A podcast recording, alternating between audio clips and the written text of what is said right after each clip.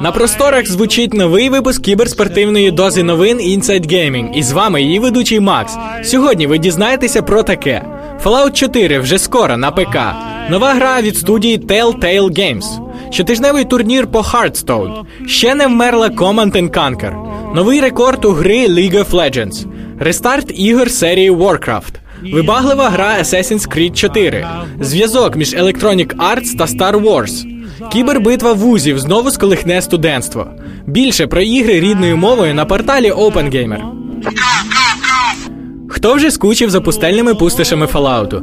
Компанія Bethesda раніше повідомляла, що на 2013-2014 роки в неї багато планів та анонсів, і схоже на те, що зовсім скоро геймери зможуть відчути себе чи то в ролі мутанта, чи то вихідця із сховища, чи то ще чимось. Видавець ігор запустив сайт з загадковою назвою The Survivor 2299, на якому нічого окрім таймеру зворотнього відліку та зашифрованого звукового повідомлення немає. Але умільці знайшли на сайті скрипт і імення йому Fallout Fallout.js.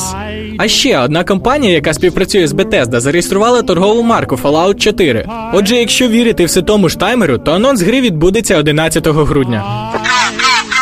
Зима близько, як близький і анонс нового проекту від компанії Telltale Games. Творці The Walking Dead, згідно слів ресурсу IGN, готують нову гру, і цілком можливо, що це буде гра у всесвіті Game of Thrones. Поки що невідомо, чи обмежиться гра серіалом, чи залишиться вона вірна книжкам серії Пісня льоду та полум'я. Хто не в курсі, то Game of Thrones це американський драматичний серіал в жанрі фентезі, створений за мотивами романів Джорджа Мартіна. Світ епопеї нагадує середньовічну Європу, де на рівні з королями та арміями можна зустріти ще живих драконів чи містичне забуте зло. Хороша новина для любителів карткових ігор і щасливчиків, в яких є доступ до Hearthstone від Blizzard.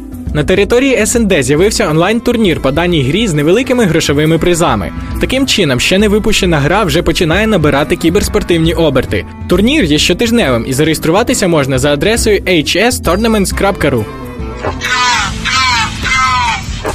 Command Conquer. Чи навіюють ці слова якісь приємні чи не дуже спогади? Приємні тим, хто грав по мережі зі своїми друзями, а неприємні тим, хто оформив передзамовлення на нову гру. Не так давно студія розробник оголосила, що це не той проект, який хочуть бачити сучасні геймери, і закрили проект. Але пройшло не так багато часу, як EA, кому належить право на CNC, опублікували інформацію, що всі, хто оформив передзамовлення, отримують допуск до бета-тесту одразу ж як грою займеться інша студія розробник, і робота над грою все ж відновиться. Ігри жанру моба стають все більш популярними. World Championship Series 3 по League of Legends встановив новий рекорд глядацької аудиторії. Організатори оголосили, що фінальну частину турніру в прямому ефірі дивилося близько 32 мільйонів глядачів. Загальне число глядачів, що одночасно дивилися онлайн стрім, складає 8,5 мільйонів. Фінал четвертого сезону Riot Games вже анонсували, і відбудеться він в Кореї. Зважаючи на кіберспортивну майстерність даного народу, з певністю можна розраховувати на новий рекорд. Для тих, хто можливо ще не чув, окрім гучного анонсу Heroes of the Storm на виставці BlizzCon, розробники компанії Blizzard заговорили про ремейк Warcraft. Один з керівників компанії Ален Брак, спілкуючись з учасниками виставки, поділився ідеєю перезавантаження серії ігор, хоча б перших двох. Warcraft Orcs and Humans, що вийшла в далекому 94-му році, що також ляже в основу фільму, була вельми популярною серед тодішніх геймерів. В 95-му вийшла не менш популярна Warcraft Tides of Darkness, і лише в 2002-му третя частина під назвою Reign of Chaos, що є досить відомою і сьогодні.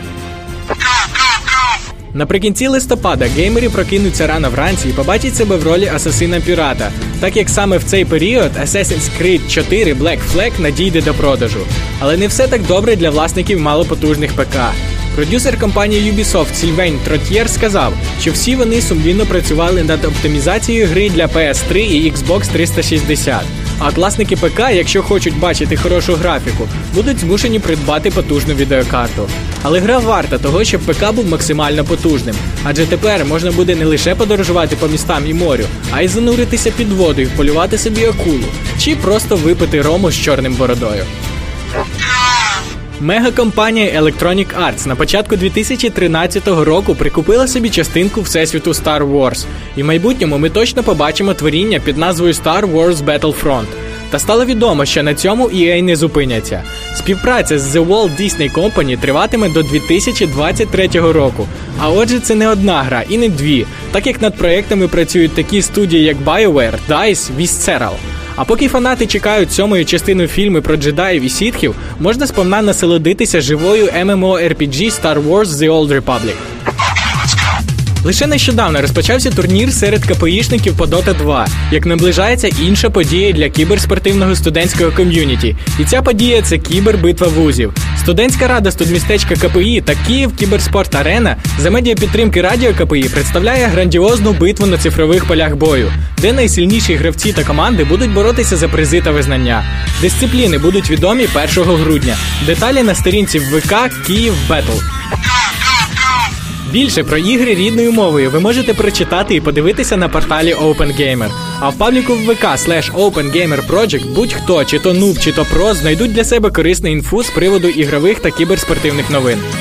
А на сьогодні це все. Залишайте пропозиції та побажання в пабліку Радіо КПІ та КПІ Gaming. Підписуйтеся на Open Gamer Project.